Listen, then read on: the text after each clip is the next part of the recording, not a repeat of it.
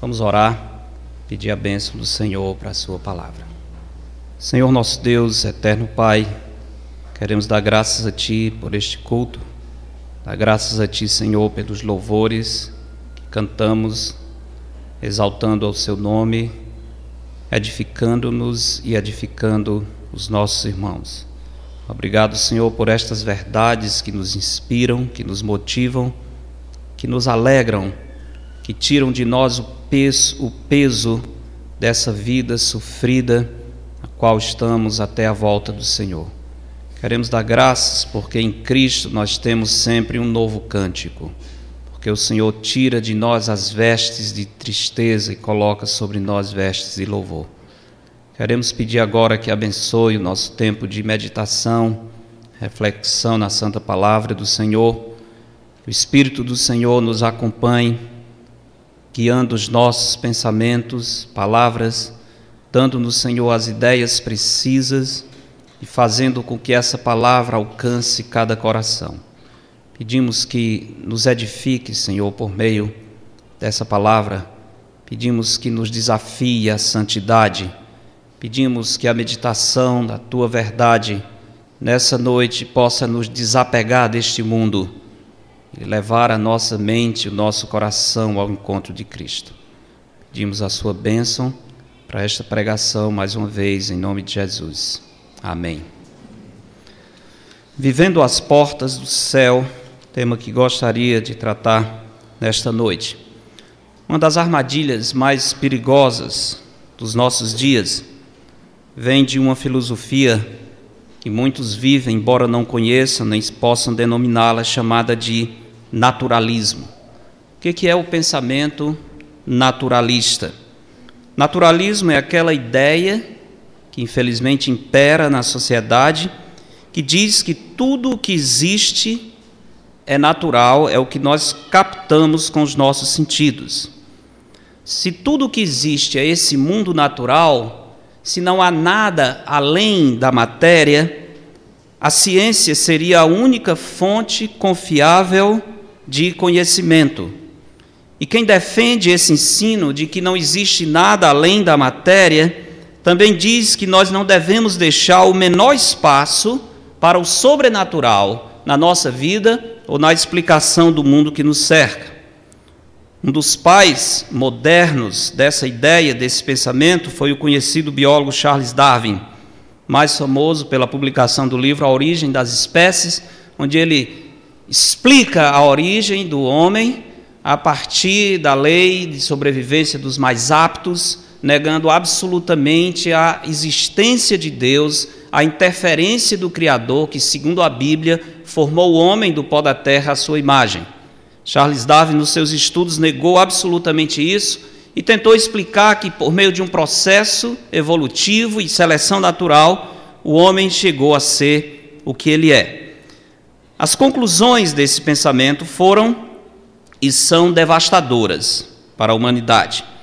Basta dizer que entre os mais fervorosos discípulos de Darwin se encontram nomes conhecidos da história, como Adolf, Adolf Hitler, Stalin e Mussolini. Esses terríveis ditadores, responsáveis pela morte talvez de, uns, de umas 40 milhões de pessoas, Hitler é conhecido por ter empreendido a destruição dos 6 milhões, cerca de 6 milhões de judeus durante a Segunda Guerra, mas Stalin, que nós conhecemos pouco, deve ter sacrificado entre 20 a 40 milhões de russos durante o seu período de ditadura. Os dois eram discípulos fiéis de Charles Darwin. Eles recebiam inspiração a partir do livro A Origem das Espécies. Talvez você diz o que tem a ver uma coisa com a outra. Tem muito a ver.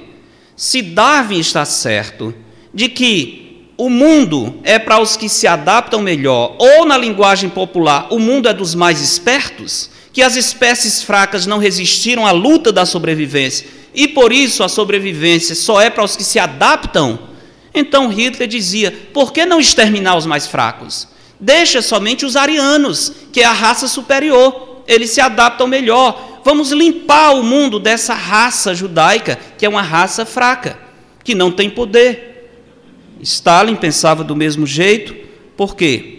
se não existe Deus, se tudo é explicado a partir do mero acaso, então, como dizia Dostoiévski na obra Irmãos Karamazov, uma das suas personagens diz uma frase absolutamente verdadeira: Se Deus não existe, tudo é permitido.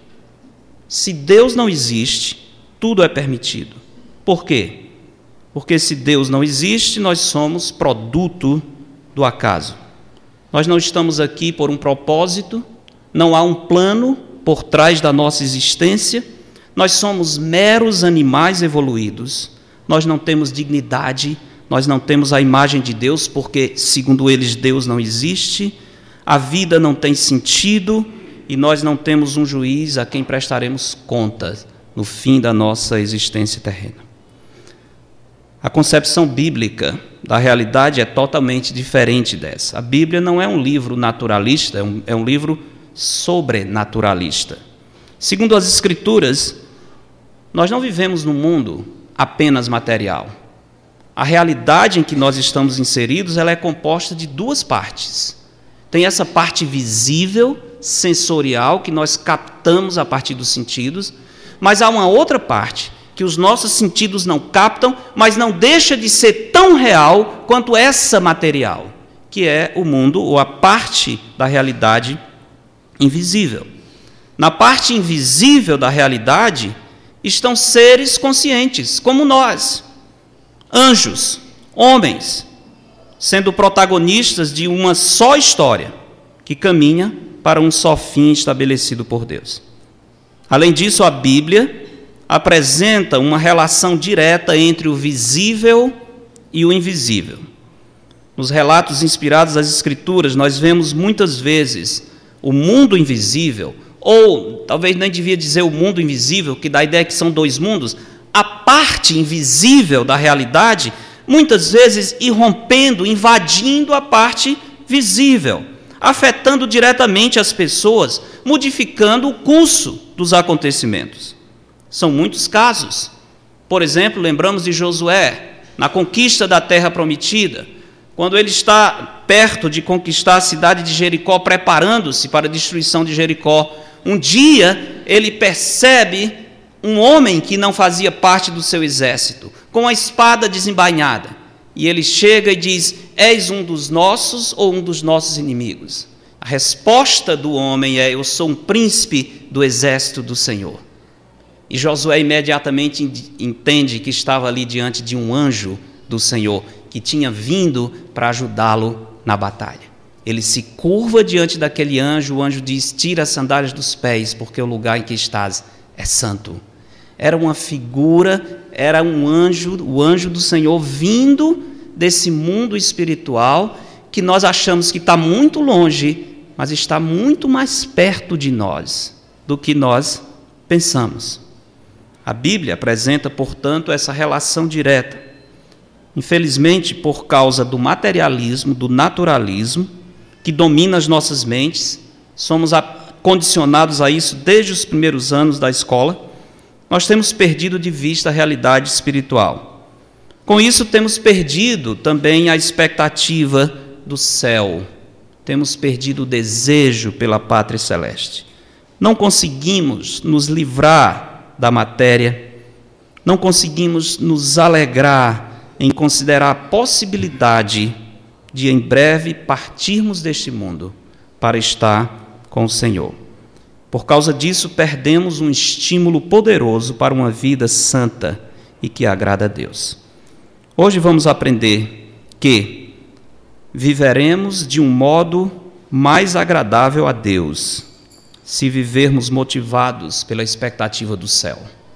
Viveremos de maneira mais agradável a Deus se estivermos motivados pela expectativa certa do céu por alguns motivos. Primeiro, porque se o céu é uma expectativa real, é um anelo, um desejo da nossa alma, nós vamos estar pensando nas coisas do alto, nós vamos estar envolvidos com essa parte invisível da realidade. Isso vai nos tornar mais aptos a entender o mundo em que nós vivemos.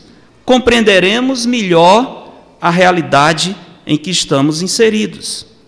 Se estamos cercados e conectados pelo mundo espiritual, e mais do que isso, se estamos nos dirigindo para ele, e estamos, seja para o lugar de salvação com Cristo, seja para o lugar de perdição, todos os dias nós estamos dando um passo em direção à eternidade. Todo dia que passa é um dia a menos no número de dias que o Senhor determinou para nós. Então estamos, querendo ou não, sendo agradável ou não, sendo um pensamento que anima ou não, estamos caminhando para a eternidade. E mais do que isso, sem saber quando é a linha de chegada. Pode ser até mais perto do que nós projetamos. Sempre, nós sempre projetamos muito, nós sempre pensamos mais. Mas quem sabe o nosso tempo aqui é Deus. Quem escreveu os nossos dias no seu livro foi Deus. Só Ele sabe. Nenhum de nós tem condições de antecipar. Se isso é verdade, se estamos dia a dia nos dirigindo para a eternidade, desconhecer, portanto, a realidade espiritual resulta em uma grande perda. Ignorar o mundo espiritual seria fugir da realidade o que nos classificaria como pessoas tolas. Quando temos a expectativa do céu como parte da nossa vida, conversação, entenderemos melhor a realidade que nos cerca. Porque, primeiro, nós vamos levar em conta a proximidade dos lugares celestiais. Quando começamos a pensar no céu, os lugares celestiais ficam mais perto de nós. O que, que são esses lugares celestiais? A Bíblia fala, usa exatamente esse termo, regiões celestiais, lugares celestiais. Na Epístola aos Efésios, quatro vezes, Paulo usa essa expressão, vamos já vê-las. Os lugares celestiais são a região física, região física, não é uma ideia, não é um estado de espírito, não é uma coisa sem consistência, é uma região física onde Jesus habita à destra do Pai, onde os anjos estão habitando, onde os salvos que já partiram, estão com Cristo, moram lá. Também é nesse lugar onde se processa a batalha espiritual. São nas regiões celestiais onde Satanás se encontra, tem as suas entrevistas com Deus para nos acusar diante do nosso Pai, do nosso Redentor. Os lugares celestiais são bem classificados em Efésios. Abra sua Bíblia em Efésios e vamos ver rapidamente as quatro referências nessa epístola, onde Paulo trata, menciona as regiões celestiais. E vamos ver o que, que ele diz em cada uma dessas referências. Efésios capítulo 1. Efésios capítulo 1, verso 1, Paulo começa dizendo: Paulo, apóstolo de Cristo Jesus, por vontade de Deus, aos santos que vivem em Éfeso e fiéis em Cristo Jesus. Graça a vós outros e paz da parte de Deus nosso Pai e do Senhor Jesus Cristo. Bendito Deus e Pai de nosso Senhor Jesus Cristo, que nos tem abençoado. O verbo tem abençoado, aqui em português temos a palavra auxiliar, o verbo ter, e o verbo principal, que é o verbo abençoar. Em grego é uma palavra só, isso é a expressão de um tempo no verbo grego. Tem abençoado significa abençoou e continua abençoando. Se Paulo dissesse ele nos abençoou, seria um fato totalmente passado. Se ele dissesse nos abençoa, seria um fato só presente. Se ele dissesse abençoará, jogaria para o futuro. Mas quando ele diz tem abençoado, ele une o passado e o presente. É algo que aconteceu, mas os efeitos perduram. O Senhor não nos abençoou, ele diz, ele nos tem abençoado.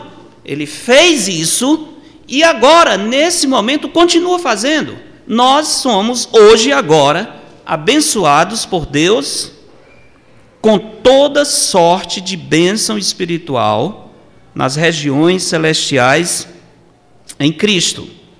Nesse verso, portanto, Paulo diz que nós somos representados nessa, região celestial pelo Senhor Jesus Cristo.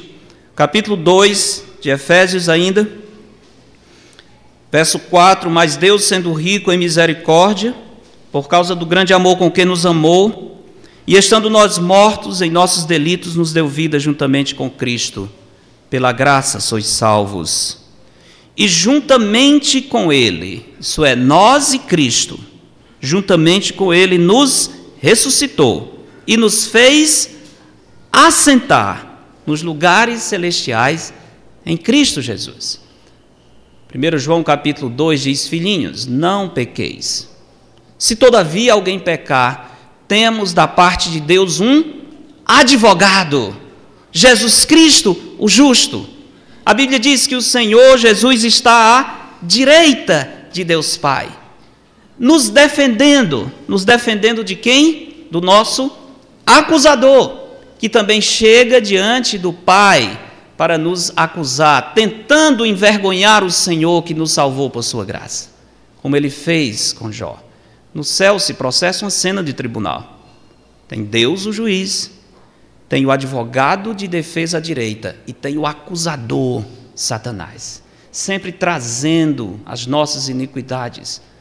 Que nós fazemos, irmãos, afeta o mundo espiritual. Satanás nos vigia como um leão que ruge e tem prazer e se alegra cada vez que o nome do nosso Deus é envergonhado pelo nosso pecado. Nós levamos o nome de Cristo conosco e nós estamos cercados por seres espirituais, muitos deles torcendo para que nós pequemos, para que nós traiamos a nossa confiança e confissão de fé. Satanás, portanto, nos acusa perante o Pai. Interessante que ele é o pai da mentira. Mas quando ele nos acusa, pelo menos aí, ele está falando a verdade. Mesmo porque, se ele trouxer uma mentira para Deus, o Pai, ele não vai lograr êxito na sua acusação. Ele vai apresentar a triste verdade dos nossos pecados diante do nosso Deus, querendo dizer: olha o teu filho, olha o servo que o Senhor retirou do mundo. É essa pessoa que o Senhor vai trazer para morar no céu? O Senhor não diz que no céu não entra pecado? O Senhor vai salvar esse pecador? O Senhor não é um justo juiz? Não está escrito que a alma que pecar, essa morrerá? Ele é pecador. Ele continua pecando. Ele deve ser condenado. Está falando a verdade. Ele está falando a verdade.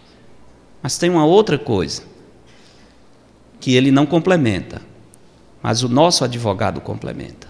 Jesus Cristo, que apresenta se diante do Pai como nosso representante. E diz: Sim, Pai, é verdade. O que o inimigo está dizendo é a pura verdade. Eles são pecadores, sim. Eles pecaram e continuam pecando e muitas vezes envergonhando o teu nome. Mas eu morri por eles. Todos os seus pecados foram castigados na cruz. E o Senhor aceitou o pagamento. Porque o Senhor mesmo me ressuscitou ao terceiro dia. Portanto, embora pecadores, eles estão perdoados pelo meu sangue. Nenhuma condenação há para os que estão em Cristo Jesus. Não tem notícia melhor. Não tem nada que devia alegrar mais o nosso coração. E Paulo então está dizendo: Nós fomos ressuscitados, estamos assentados à direita de Deus Pai, com Jesus Cristo, o nosso advogado. Nesse espaço, Deus exibe, mostra a Satanás e aos seus anjos a sua multiforme graça e sabedoria. Capítulo 3 de Efésios, outro texto maravilhoso. Efésios 3,10 diz: Para que pela igreja, irmãos, olha isso. Quem é a igreja? Nós somos a igreja. Então coloque o seu nome aqui. Coloque o nome da igreja do Planalto, para que pela igreja do Planalto a multiforme, a riquíssima, a variada sabedoria de Deus se torne conhecida quando? Agora. De quem? Dos principados e potestades nos lugares celestiais. Deus mostra sua sabedoria sua misericórdia, o seu plano infalível através da igreja, mostrando a igreja a Satanás e aos seus, aos seus anjos como um prêmio da sua glória, como a expressão do seu plano redentor perfeito e infalível. Mais uma referência em Efésios, capítulo 6, onde Paulo também menciona as regiões celestes. E aqui ele vai nos mostrar que nessas regiões celestes ocorre a batalha espiritual. Efésios 6, verso 10. Quanto ao mais sede fortalecidos no Senhor e na força do seu poder. Revestivos de toda a armadura de Deus, para poderdes ficar firmes contra as ciladas do diabo. Porque a nossa luta não é contra o sangue e a carne, e sim contra os principados e potestades, contra os dominadores deste mundo tenebroso, contra as forças espirituais do mal nas regiões celestes. É ali onde Satanás empreende todo o seu esforço para nos tirar das mãos do nosso Deus. Portanto, as regiões celestes, elas existem, Jesus está lá, nós estamos em Cristo representados lá, o Senhor nos defende, as regiões celestes não estão longe, a batalha espiritual que nos afeta acontece lá, nós estamos perto dessas regiões celestes. Nós devemos levar em conta esse fato. E isso acontece quando o crente está pensando no céu, está meditando sobre o seu destino eterno. Quando isso acontece, nós vamos entender, por exemplo, que os anjos não estão tão longe de nós como, como muitas vezes pensamos. Jó capítulo 1, temos a conhecida história desse homem, servo de Deus. Jó capítulo 1.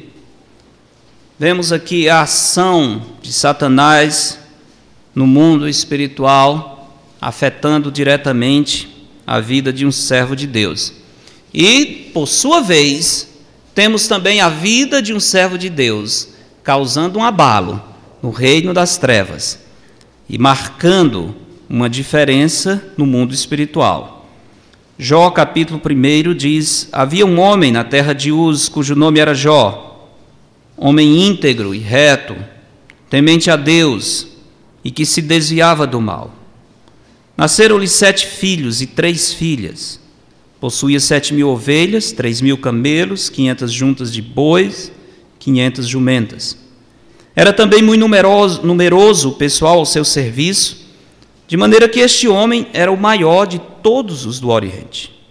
Seus filhos iam às casas uns dos outros e faziam banquetes cada um por sua vez, e mandavam convidar suas três irmãs a comerem e beberem com eles. Decorrido o turno de dias de seus banquetes, chamava Jó a seus filhos e os santificava. Levantava-se de madrugada e oferecia holocaustos segundo o número de todos eles, pois dizia: Talvez tenham pecado os meus filhos e blasfemado contra Deus em seu coração. Assim o fazia Jó continuamente. Homem íntegro, reto, temente a Deus e que se desviava do mal. Um homem real, um homem que tinha um endereço, um homem como nós, um homem que tinha uma família, um homem que zelava pela vida espiritual dos seus filhos, um homem que se preocupava com a possibilidade dos filhos terem pecado no coração. Mesmo que ele não visse ações externas de pecado, ele pensava: pode ser que no coração eles pecaram intercedia a Deus por eles. Um sacerdote do lar, um homem que cuidava bem da vida espiritual da sua casa. Conhecido pelas pessoas do Oriente, mas conhecido também pelo inimigo. Satanás o conhecia bem. Verso 6 diz: No dia em que os filhos de Deus, anjos, vieram apresentar-se perante o Senhor, veio também Satanás entre eles. Então perguntou o Senhor a Satanás: De onde vens? Satanás respondeu ao Senhor e disse: De rodear a terra e passear por ela. Paulo diz que ele é o príncipe das potestades do ar. Satanás vive ao redor deste planeta. Satanás vive circulando a terra, sendo um ser espiritual, tendo sido criado com muita sabedoria e poder. Nós não podemos imaginar a velocidade com que ele se move. Alguns admiram-se da velocidade da luz, dizendo que se alguém atinge a velocidade da luz, o tempo se elastece, o tempo muda, o tempo não é igual quando se atinge a velocidade da luz. Se alguém percorre a Terra na velocidade da luz, se ele passar 10 anos nesse percurso, quando ele voltar, as pessoas envelheceram, mas ele não envelheceu 10 anos. Misterioso isso. Mas o tempo é relativo quando se atinge essa velocidade. Tempo é relativo. Daí a teoria da relatividade. Não tem nada com relativismo ético. Tá? Ah, Einstein inventou o relativismo. Não tem nada a ver. Certo? Eu entendo pouco, mas se você pensar assim, entende menos ainda. Aqui nós estamos falando de uma categoria física. Imagina só. Satanás é um ser espiritual. Os anjos se movem nas asas do vento, diz o salmista. Os anjos têm habilidades que os homens não têm. Alguém diz: como é que Satanás dá conta do mundo todo? Ele pode muito bem circular ao redor da terra N vezes em poucos minutos. Ele é um ser espiritual. Lembre-se disso. Além do mais, ele não está só. Ele foi expulso do céu junto com um terço dos anjos. Um terço dos anjos é uma quantidade inumerável, porque a Bíblia diz que a quantidade de anjos são milhares de milhares, miríades de miríades, isso é, milhares vezes milhares. Não se pode calcular. Um terço de uma quantidade assim é muito grande. Portanto, Satanás, com seus anjos, circulam a terra. E nesse caso especial, ele estava com seus olhos diretamente focados em Jó, o servo de Deus. Satanás se preocupa com aqueles que querem servir a Deus. Satanás mira suas setas, porque ele sabe que se ferir um servo fiel, o estrago no reino é muito maior. Precisamos lembrar disso, irmãos. O Senhor pergunta: Observaste, verso 8, observaste o meu servo Jó, porque ninguém há na terra semelhante a ele, homem íntegro e reto, temente a Deus e que se desvia do mal. Então respondeu Satanás ao Senhor: Ah, Senhor, eu não sei onde fica Jó.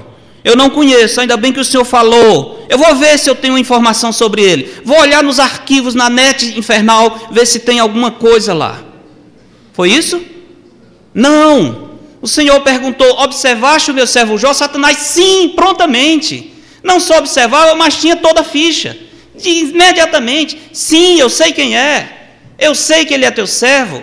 Eu entendo bem. Eu sei que ele é fiel. Eu conheço bem Jó. Conhecia Jó em detalhes. Por quê? Porque ele estava olhando para esse servo de Deus. E ele começa então a sua acusação e vocês conhecem a história. Neste caso, temos Satanás com seus olhos diretamente focados no servo de Deus, incomodado. Satanás está incomodado com a fidelidade de Jó.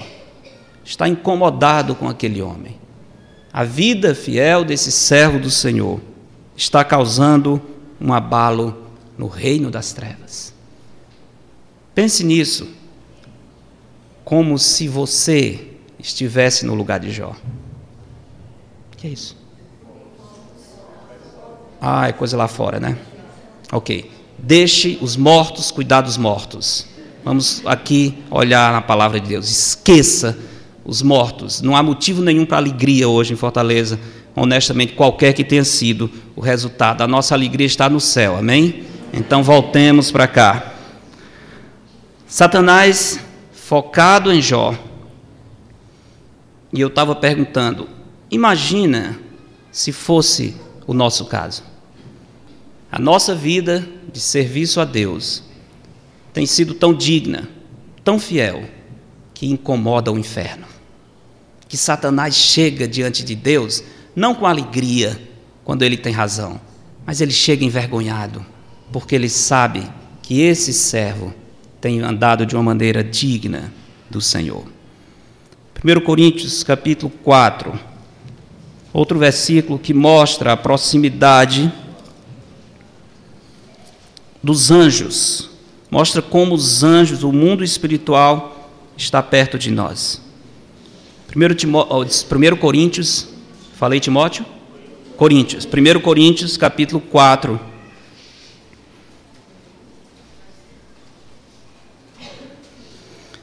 Apenas o verso 9.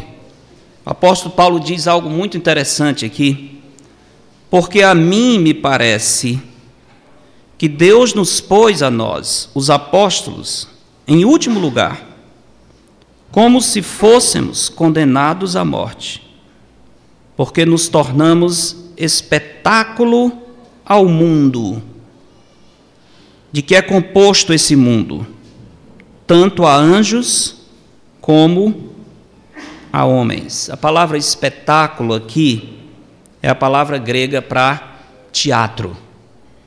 Paulo diz: Para mim, a minha impressão é que o Senhor usa a minha vida como apóstolo, como se eu estivesse no palco, desempenhando uma peça teatral, e a minha audiência fossem homens e anjos que estão me olhando, contemplando a minha vida.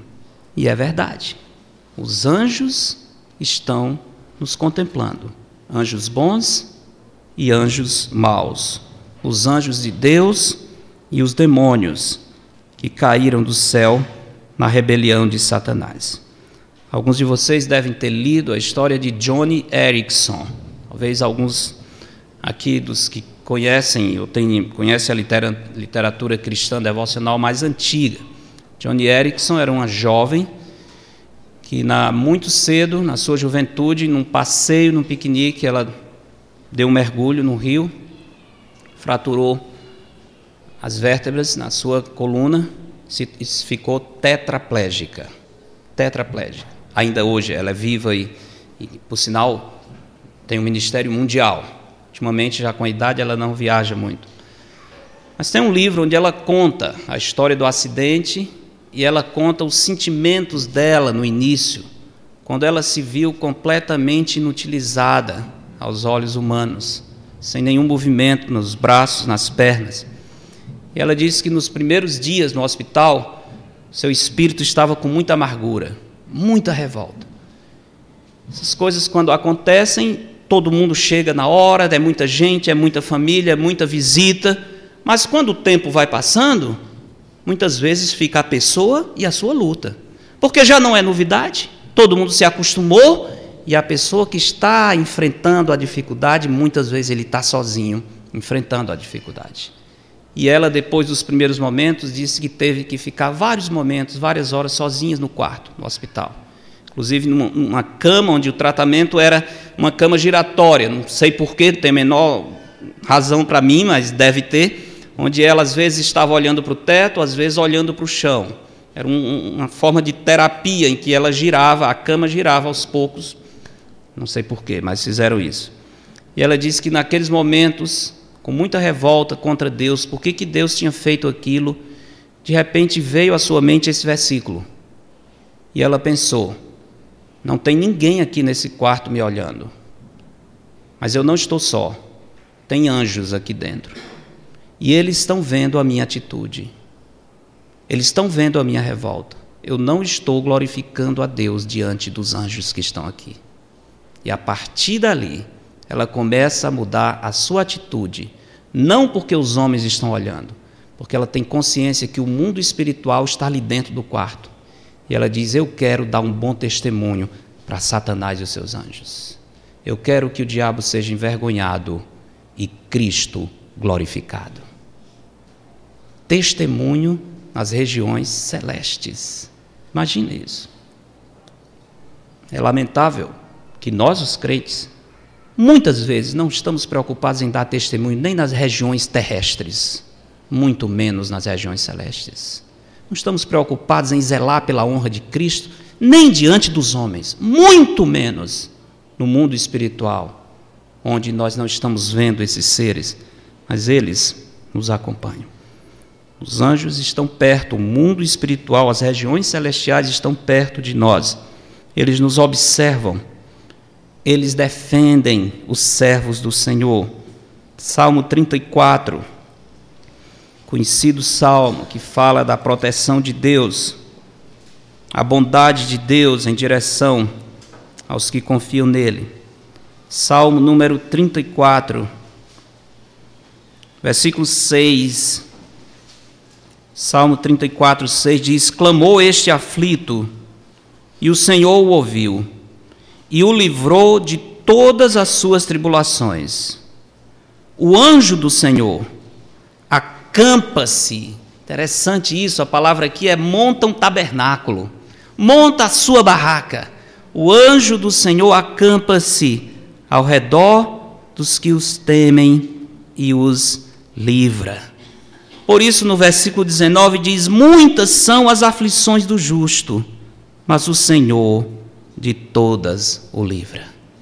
Muitas são, mas nenhuma delas sobrevive, porque o Senhor nos livra de todos. O anjo do Senhor acampa-se, defende, ele está perto de nós para nos livrar. Nós não temos noção de quanto livramento Deus tem nos dado. Muitas vezes o Senhor nem permite que nós tenhamos o susto. Às vezes nós temos. Às vezes acontece que você de repente se vê numa situação de ah, que sorte. Ai, hoje eu tive muita sorte. Teve muita sorte.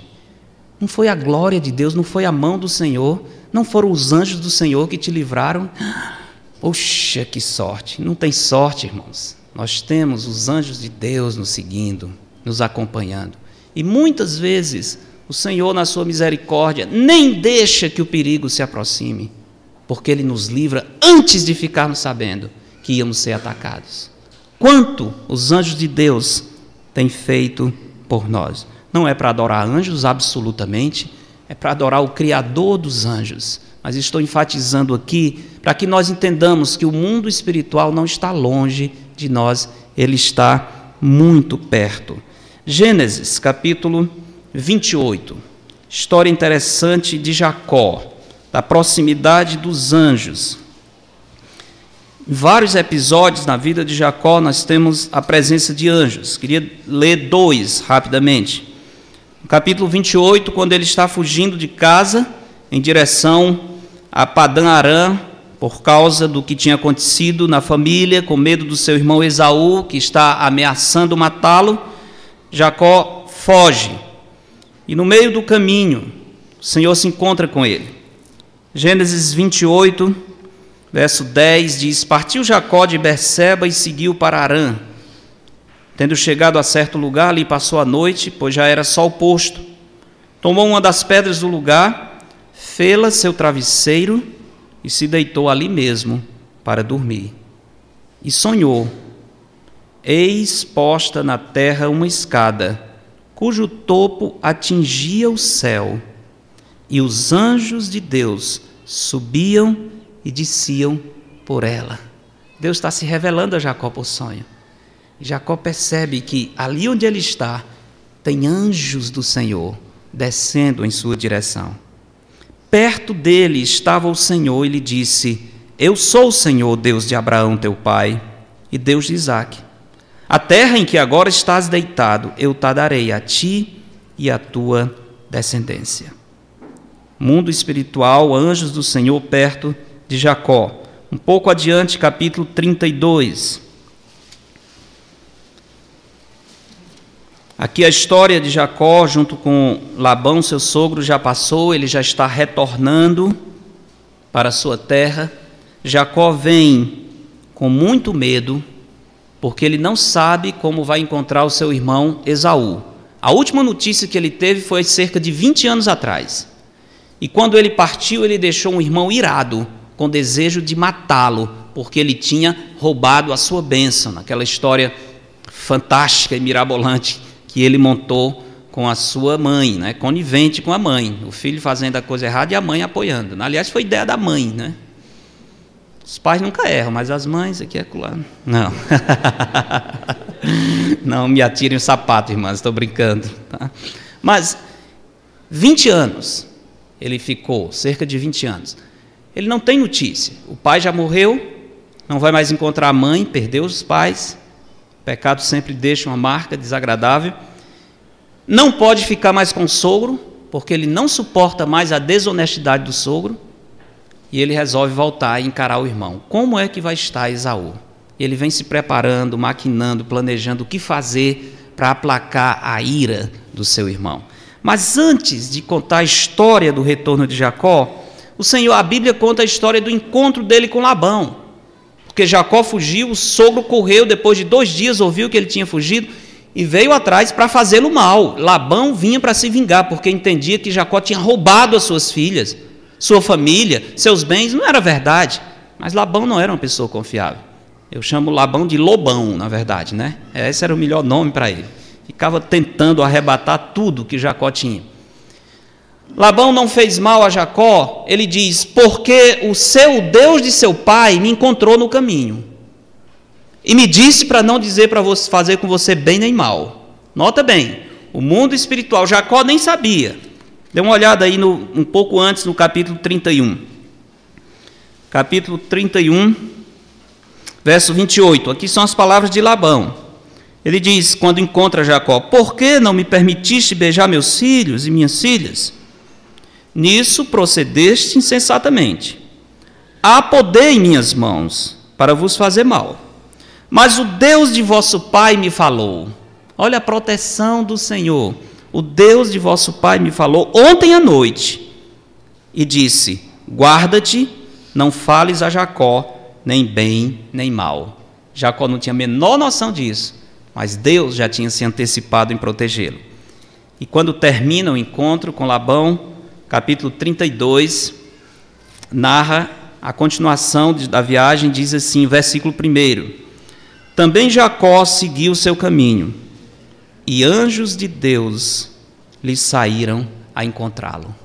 Nota bem, havia duas caravanas ali: Jacó, suas esposas, os seus filhos, os seus servos, seus animais, a parte visível.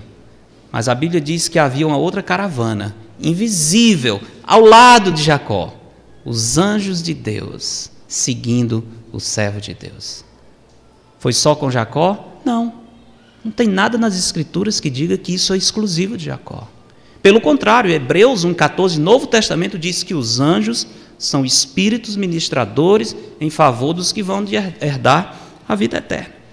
Não é nenhuma exclusividade aqui para Jacó. Nenhuma. Aqui nós temos, de fato, a descrição da obra de Deus por meio dos seus anjos para proteger os seus servos. Estamos perto do mundo espiritual, é isso que eu estou enfatizando. Estamos perto também, não só dos anjos, nós estamos perto dos salvos, os que já partiram. Eles não estão longe de nós. Você sabia disso? Estou ficando com medo, né? Tenho medo de alma, de visagem. Então está dizendo, o pastor está dizendo que os que partiram eles não estão longe de nós, é exatamente isso. Aliás, se hoje à noite alguém mexer no seu pé na cama, você já.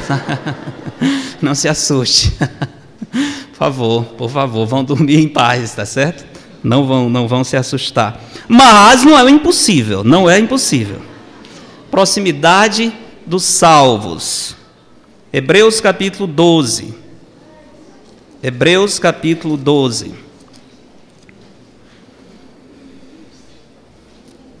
Hebreus 12, verso 22 diz: Hebreus 12, 22: Mas tendes chegado ao monte Sião e à cidade do Deus vivo, a Jerusalém celestial, a incontáveis hostes de anjos. Veja só, o autor está dizendo: vocês chegaram a isso. Vocês chegaram, mas eu nunca vi. Sim, eu não vi, mas eu já faço parte desse conjunto. É isso que ele está dizendo. Vocês chegaram, vocês estão em comunhão com todos esses. A cidade do Deus vivo, a Jerusalém celestial, as incontáveis hostes de anjos, a universal assembleia, a igreja dos primogênitos arrolados nos céus. A igreja de Cristo é uma só. Só que uma parte está aqui e a outra está no céu, mas é a mesma igreja. Nós não temos a conexão, mas a igreja celeste, a igreja que está com Cristo, tem conexão e conhece a nossa história. Sabe que estamos aqui, nos aguarda, nos espera. Entende que Deus está realizando um projeto ainda nesse mundo. Falei na vez passada, em Apocalipse capítulo 6, quando a alma daqueles que morreram, João vê aqueles salvos clamando a Deus do céu: Até quando, Senhor, não vingarás o nosso sangue? Eles sabem que foram mortos, eles sabem que foram mortos por pessoas que perseguiram por amor a Cristo, eles pagaram com a vida por causa do seu testemunho, eles sabem que os seus executores ainda estão vivos, eles sabem que Deus tem poder para vingar e fazer justiça, e eles são capazes de ouvir a voz do Senhor e aprender sobre os planos de Deus. Essa é a realidade. No céu não tem como fugir disso. Os salvos no céu hoje estão conscientes dos acontecimentos aqui na terra, especialmente dos acontecimentos relacionados com o reino de Deus. Olhem Lucas capítulo 15, outra referência fantástica que mostra essa conexão. Lucas capítulo 15. O Senhor está contando parábolas sobre o seu amor, o seu desejo de buscar os perdidos. Lucas 15, verso 6 diz, verso 7: Digo-vos que assim haverá maior júbilo no céu, nota bem, haverá júbilo no céu por um pecador que se arrepende, ou seja, um fato acontecido na terra causa alegria no céu. A conexão está estabelecida. Há júbilo no céu por um pecador, há maior júbilo no céu por um pecador que se arrepende do que por 99 justos que não necessitam de arrependimento. Você diz sim, mas são os anjos. Não tem nada a ver com os salvos. Leia um vers o versículo 10. Eu vos afirmo que, de igual modo, há júbilo diante dos anjos, não são os anjos, há júbilo diante dos anjos de Deus por um pecador que se arrepende. E quem é que faz essa festa? Quem é que se alegra diante dos anjos? Quem é que louva a Deus quando sabe que um pecador se arrepende? Os salvos em Jesus Cristo, que estão esperando que a graça de Deus alcance os perdidos que ficam felizes de ouvir: meu pai, meu irmão, meu parente, o meu amigo que estava perdido, entregou a vida a Jesus. E eles se reúnem no céu para cantar e glorificar a Deus por isso. Um fato na terra trazendo um efeito direto no céu. Não estamos longe do céu. Contei para os irmãos na conferência o testemunho do missionário Jerry, Jerry Leonard que eu tive o prazer de conhecer. Não cheguei a estudar com ele, mas eu conhecia de visitas na minha casa. Meu pai era pastor e esse homem às vezes vinha para pregar na igreja, fazer conferência. Era um homem de uma grande visão missionária, foi responsável por várias igrejas no interior do Ceará, em outros locais. Ele investia do próprio bolso. Ele era um homem que era filho único de uma família muito rica nos Estados Unidos mas ele vivia a vida mais simples que você possa imaginar. Carro velho, uma casa simples, pouquíssimos móveis, quase nada de diversão, até as roupas dele. Eu, aqui eu estou igual um rei diante dele. Ele jamais teria uma roupa tão bonita como essa. Não vou ficar com inveja, não. Mas esse homem, reconhecidamente, era um homem rico. Ele vivia uma vida simples por um motivo só ele investia tudo o que tinha no reino de Deus. Tudo o que ele tinha, ele investia no reino de Deus. Ele comprava os terrenos com o dinheiro dele, ele construía com o dinheiro dele e ele mantinha os missionários com o dinheiro dele. Por isso ele tinha uma vida simples.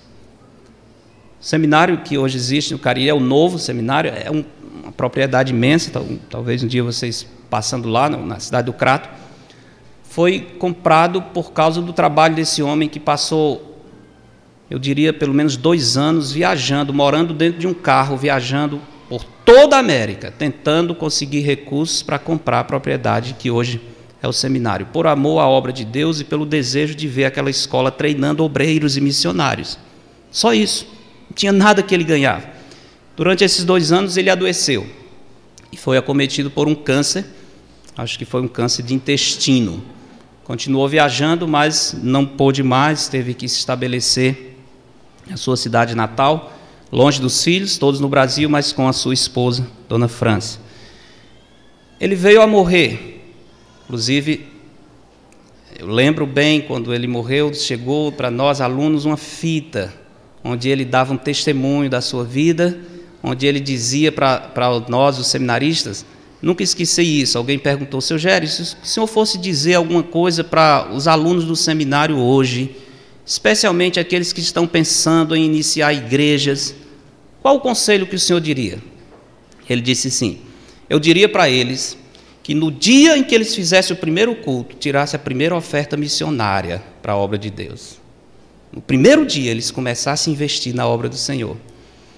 Mas mais do que isso, tive o privilégio de ouvir da sua esposa o testemunho da morte dele. Como foi que esse homem passou para a eternidade? Como eu disse na conferência, eu tive o, cuidado de ligar para ela. Ela não estava podendo falar, mas a filha me atendeu e confirmou a mesma história que eu ouvi há uns vinte e tantos anos atrás. Seu Jerry ficou dias em coma, perto da morte sem contato, sem falar, ele balbuciava, mas ninguém entendia, mas talvez inconsciente. Mas no dia da morte, curiosamente, ele se sentou, levantou-se da cama, sentou, tinha uma enfermeira e dois médicos, ele falou com eles, ele perguntou como é que eles estavam e como é que estava a vida espiritual deles. Apresentou o plano de salvação todo mundo no quarto espantado, né? porque o homem estava dias em coma sem mexer. Apresentou o plano de salvação, depois esse enfermeiro, os dois médicos se converteram, depois da morte do seu Géreo. Deitou-se na cama e a esposa ouviu ele falando. Mas não era falando com ela. Ele estava chegando num ambiente festivo, citando nomes de irmãos que já tinham morrido, cumprimentando esses irmãos, e ela ouviu claramente quando ele disse: França não vem agora, ela ainda tem o que fazer, ela vem depois. E ele morreu assim.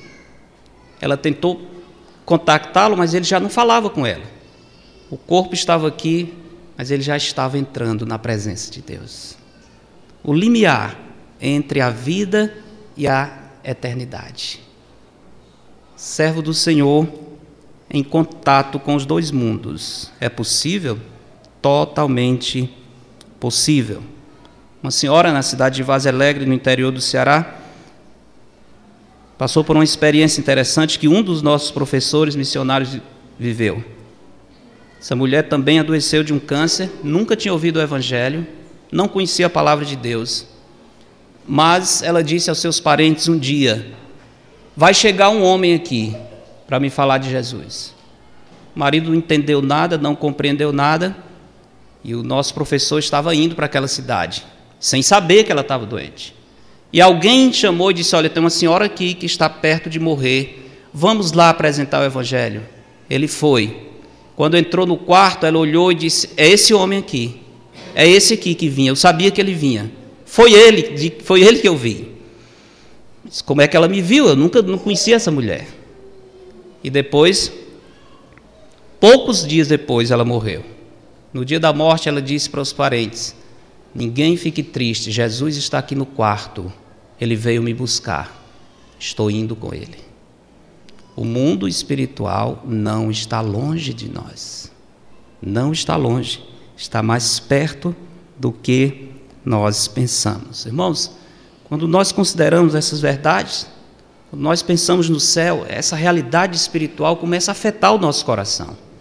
E nós começamos a viver diferente, a olhar a vida diferente. Uma coisa que vai acontecer logo é que você vai compreender que logo em breve a sua vida terrena terá passado. A vida é breve. E quando nós pensamos no céu, nós vamos ficar atentos para isso. Quantos dias ainda o Senhor vai me dar. Não sei quantos, mas eu sei que no dia em que chegar, todos nós vamos dizer: como chegou rápido, Como foi curta a vida? Como foi curta? Passou tão depressa. E passa, e passa. Imagine você, a sua infância. Você consegue lembrar da sua infância? Você consegue lembrar das brincadeiras de infância? Da convivência com o pai com a mãe? Eu lembro de tudo. É como se fosse ontem. Fazem 46 anos isso. 46 anos para quem já viveu é como um pensamento. Já foi, já foi. É quase como uma viagem que você antecipa e se prepara. Quando vai e volta, já acabou. Já acabou. Cadê a viagem? Já passou.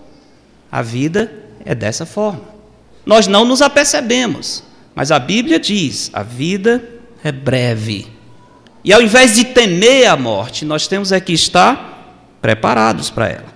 Salmo 90, Moisés fala sobre a eternidade de Deus e sobre a brevidade do homem. Salmo 90, veja só, não vou ler todo o salmo, mas pelo menos um verso aqui importante sobre a fragilidade da vida. Verso 10, Salmo 90 e 10: Os dias da nossa vida sobem a 70 anos, ou em havendo vigor a 80. Ah, que bom. Foi 70 não. Eu estou chegando aos 80, sim, mas o que é que tem depois daí? ah, não, depois dos 80 está tudo bem, não, não é o que Moisés diz. Nesse caso, o melhor deles é câncer e enfado. Tá? Olha aí. Você, não, não, eu quero é ficar bem velhinho. Para que essa canseira e enfado para dar trabalho aos outros? Né? para quê? Por que, que os outros vão ter que lhe carregar? Não, não precisa disso. Depois dos 80, o melhor é canseira e enfado, porque tudo passa rapidamente. Tudo passa rapidamente. E nós voamos. As alegrias, as tristezas, as felicidades, as conquistas. Há certas coisas que acontecem na vida que são tão boas que você diz: se eu pudesse congelar e fazer desse momento a eternidade, eu faria. Mas não posso. Não posso. Por melhor que seja, ela passa. Tudo passa rapidamente. Ele diz: e nós voamos. Agora, o homem sem Deus, ele não pensa assim. Olha como é que ele pensa. Salmo 49. Salmo 49 é a descrição de como o homem que não conhece o Senhor pensa sobre o seu futuro. Salmo 49, 10 diz: Porquanto vê-se morrerem os sábios e perecerem tanto o estudo como o inepto, os quais deixam a outros as suas riquezas. O seu pensamento íntimo é que as suas casas serão perpétuas, olha só.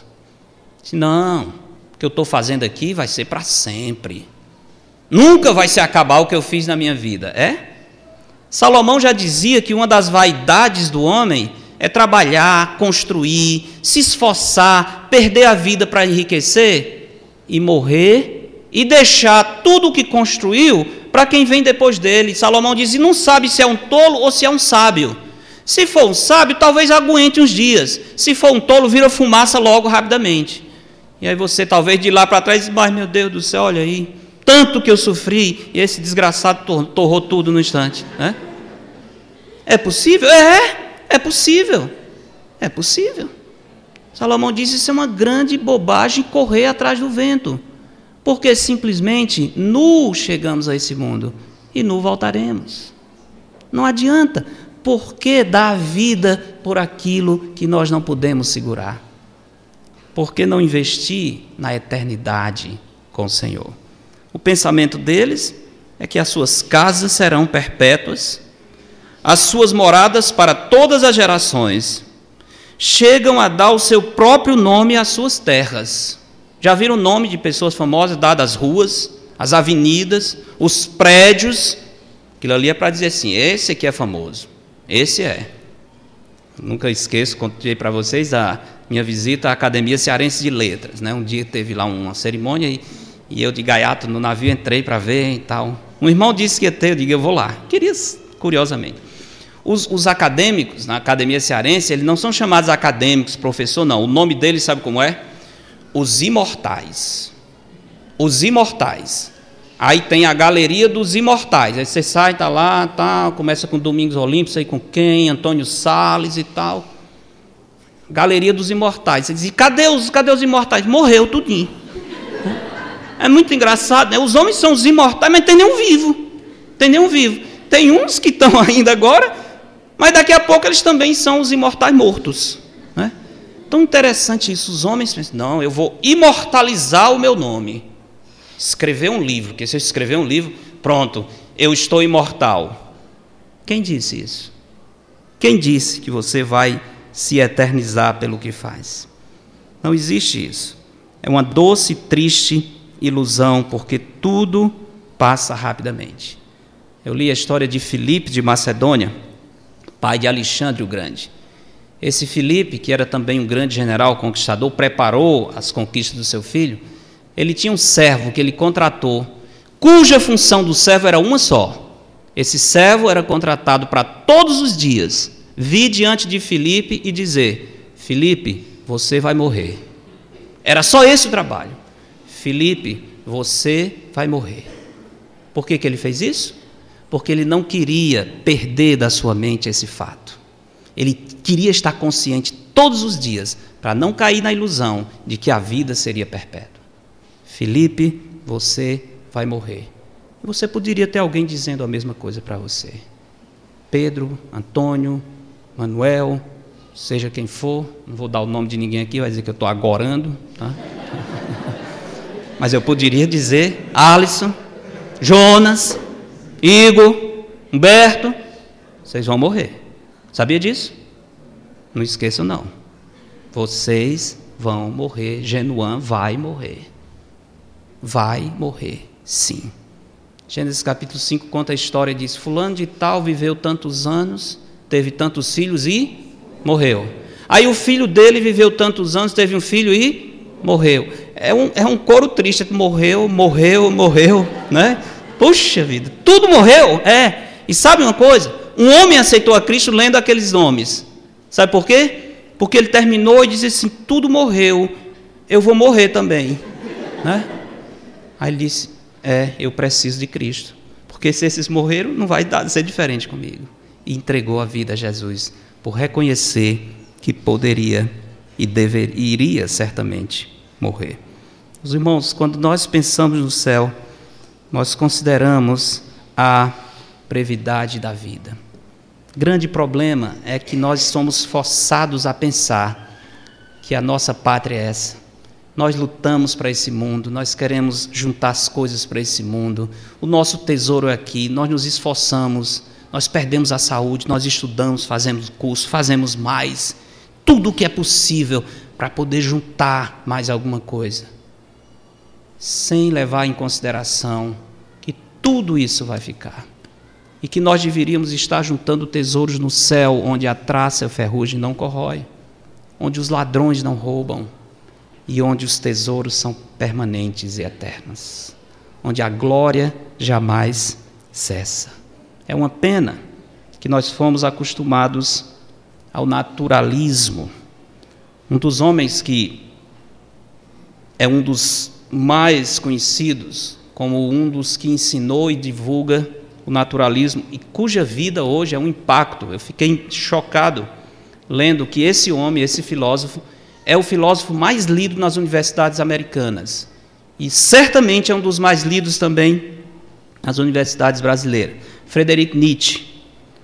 Encontrei essa biografia dele recente, não é para comprar não, eu comprei, para mim não estou aconselhando ninguém a comprar não. Mas sabe por que eu comprei esse livro?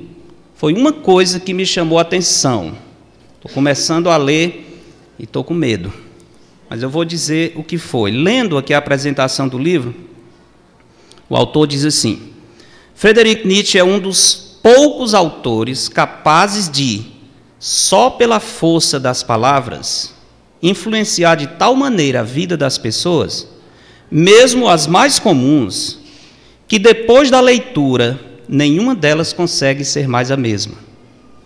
Contam-se aos milhares os casos de pessoas simples que se embebedaram nas ideias de Nietzsche e mesmo sem entendê-las direito, literalmente enlouqueceram. Já pensou nisso? Começaram a ler Nietzsche, mesmo sem entender bem, mas começaram a ler e ficaram loucos. Eu, eu vou ler com oração e jejum. Eu quero trazer o alerta para vocês, né? Se eu, se eu, começar a variar, você já sabe o que é está acontecendo. Espero que não. Mas me chamou a atenção isso. Só de ler esse homem, alguns enlouqueceram, perderam a sanidade. Como ele também. Morreu absolutamente louco, absolutamente louco esse homem morreu. Incrível isso. E sabe o que é mais incrível? Tinha uma mãe crente em Jesus Cristo. Os primeiros anos foi ouvindo o Evangelho. A mãe ensinou a palavra de Deus. Depois ele abandonou depois da morte do pai. A história diz também que nos últimos dias a mãe evangelizou no leito de morte.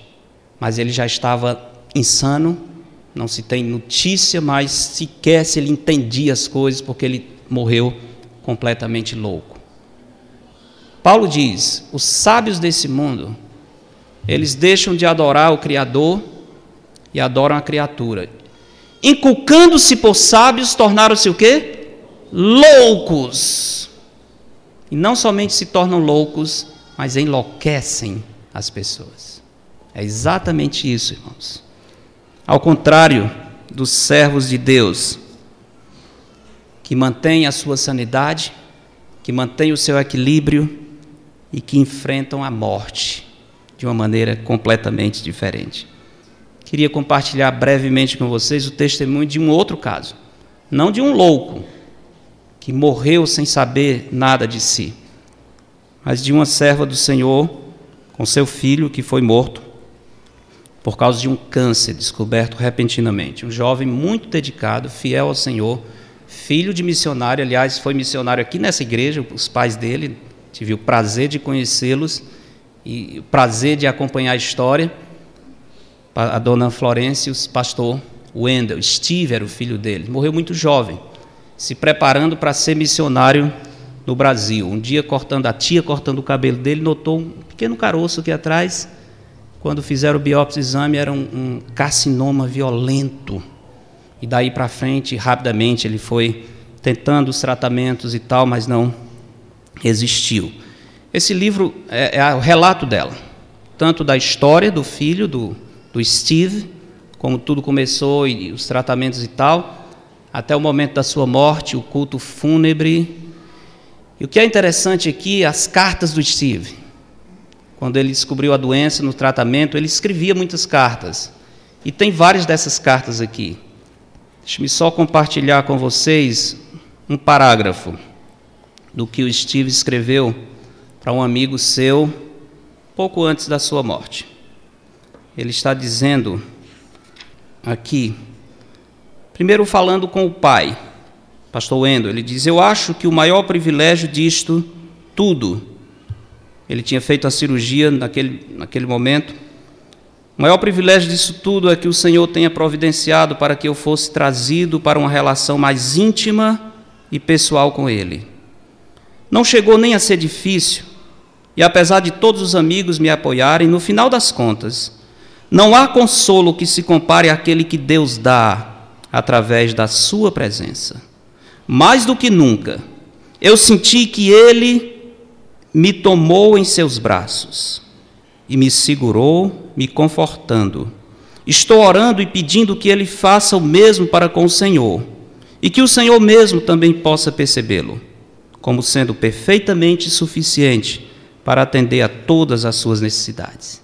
Conselhos de um filho às portas da morte para o seu pai. Tem uma carta que ele escreveu para um casal amigo dele que morava em Michigan. Ele diz: Provavelmente vocês já souberam das últimas notícias através da tia Dória. Ela também deve ter falado sobre a Carrie. Carrie era a noiva dele, não chegou a casar. Ele, ele morreu antes do casamento. Ela é mais ou menos da minha altura, tem cabelos castanho escuro, usa óculos. Ela é uma garota um tanto calada, seu coração é o de uma serva ela é muito experiente em trabalho de escritório e tem me ajudado digitando e preparando cópias do meu trabalho do meu trabalho na escola dominical. Ele era professor na escola dominical até perto dos últimos dias. Ela tem se dedicado ao estudo e à teoria, mas ainda assim é muito prática em situações do dia a dia. E também percebe como aplicar a palavra de Deus a estas situações. Vocês também já devem saber que eu já tive uma reincidência do câncer. Eu me apresso em lhes dizer que, com certeza, apesar de ser uma situação difícil, eu não a trocaria por nada neste mundo. Mesmo que o Senhor me leve para o seu lar. Não há outra maneira melhor de fazer você encarar a realidade do que saber que você pode estar, e provavelmente está, no processo de morrer. Pelo menos duas perguntas importantes passam pela cabeça. O que eu acredito é mesmo verdade? Deus está mesmo no controle de tudo isso? E você está no processo de morte, você pensa nessas duas coisas.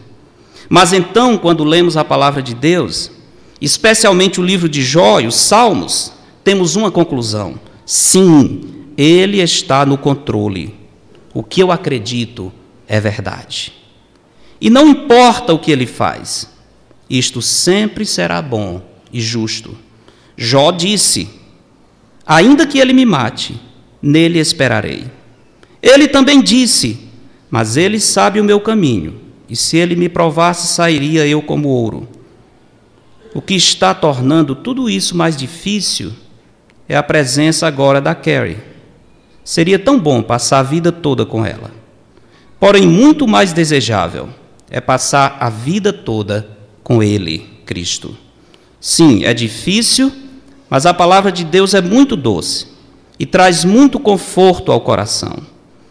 Ah, como eu louvo ao Senhor pela Sua palavra. Sem ela, eu não conseguiria. Bem, preciso ir, escrevam-me logo. Tem muitas outras cartas, mas queria terminar só lendo o testemunho da dona Florence. Depois da morte do Steve, a dona Florence continuou escrevendo para ele. Muito interessante. Não que ela tivesse querendo contato com os mortos, mas aquele coração de mãe, como ela diz: Eu falava tanto com você, você não está mais aqui, então eu vou escrever o que eu gostaria de lhe dizer. E temos algumas cartas interessantíssimas que a dona Florência escreveu, e eu não vou ler todas, são várias, é um capítulo inteiro, mas queria destacar algumas. Hoje é 30 de agosto, nossa última noite de férias nos Estados Unidos. Nós comemoramos o meu aniversário uma semana atrás. O Andy e Chris, são os outros filhos, nos levaram para jantar. Vovó Baker foi também. Foi bom. Mas novamente aquela realidade de que você não está conosco. Daí me sobreveio a lembrança, ainda tão presente, do meu aniversário passado. Como foi especial que você compartilhou isso conosco. Pouco mais adiante ela diz: Um ano inteiro já se passou, Steve, desde que Deus lhe chamou para a sua casa celestial. O que você repetia muitas vezes é verdadeiro. Deus é bom.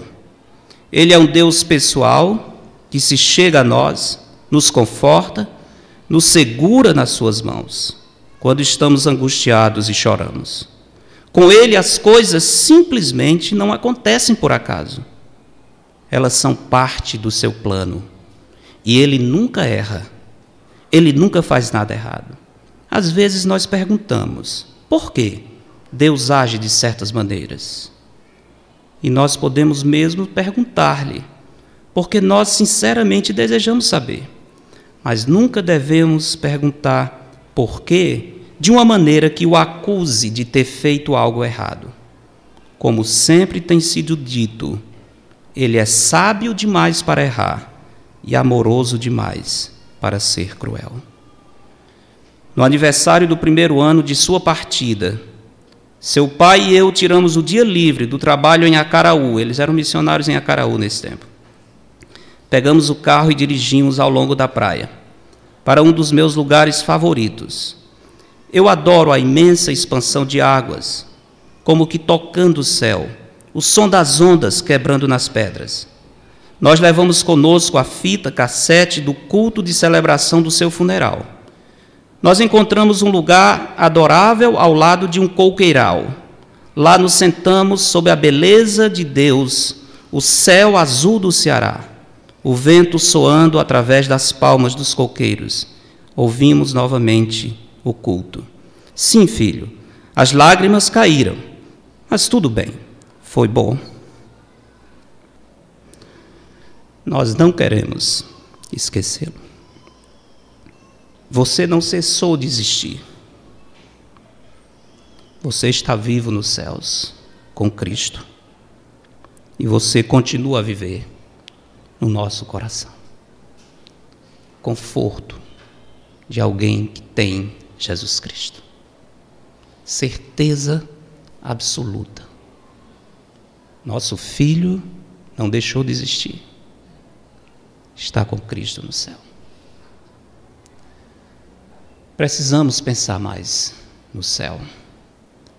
E a minha pergunta de novo é: você vai para o céu? Aquele irmão que eu falei, pastor Jerry, uma das coisas que ele perguntou para a enfermeira e para os médicos foi o seguinte: Eu sei para onde eu estou indo, vocês sabem para onde vão? Pergunta que ele fez. Mesma coisa eu pergunto para vocês. Eu sei para onde eu vou. Os crentes em Cristo sabem para onde vão. Você sabe? Você tem certeza? Você está pronto para enfrentar a eternidade? Se não está, quero terminar lhe dando a receita de Cristo. E você hoje pode sair daqui pronto para isso. Evangelho de João, capítulo 14. João, capítulo 14, verso 1 diz: Não se turbe o vosso coração. Credes em Deus? Crede também em mim. Na casa de meu pai há muitas moradas. Se assim não for, eu vou-lhe teria dito, pois vou preparar-vos lugar. E quando eu for e vos preparar lugar, voltarei e vos receberei para mim mesmo, para que onde eu estou estejais vós também. E vós sabeis o caminho para onde eu vou.